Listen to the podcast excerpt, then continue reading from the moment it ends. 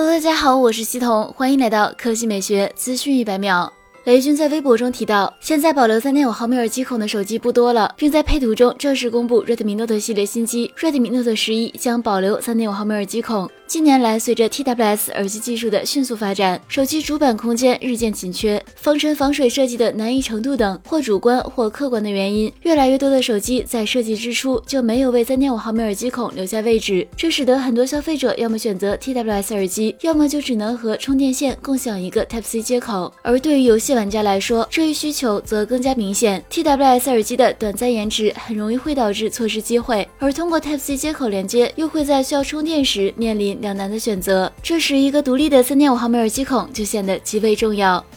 来看第二条新闻，威马汽车旗下首款纯电动轿车威马 M7 正式发布，该车定位中大型车，其可以看作是 Maven 概念车量产版，将在二零二二年年内实现交付。通过官图来看，威马 M7 的外观延续了部分 Maven 概念车的设计，新车的车长为四九三零毫米，轴距达到了二九一八毫米。标准的中大型车尺寸，同时贯穿式的尾灯也能像头灯那样显示不同的灯语。该车车顶上三块凸起来的部分是关于 M7 辅助驾驶方案有关的硬件。据官方介绍，新车拥有七个八百万像素超高清摄像头，四个高清环视摄像头，三颗高清超视激光雷达，十二个超声波雷达，五个毫米波雷达和一个独立高精定位模块多元融合定位技术。其中三颗激光雷达是自主变焦高精超视固态激光雷达。自适应刷新率在十到三十赫兹，可以更早的识别车辆变化，根据路况进行调整。当传感器变得很多的时候，还需要强大的算力来支持。飞马 M7 采用四颗英伟达 Orin X 芯片，七纳米制程工艺，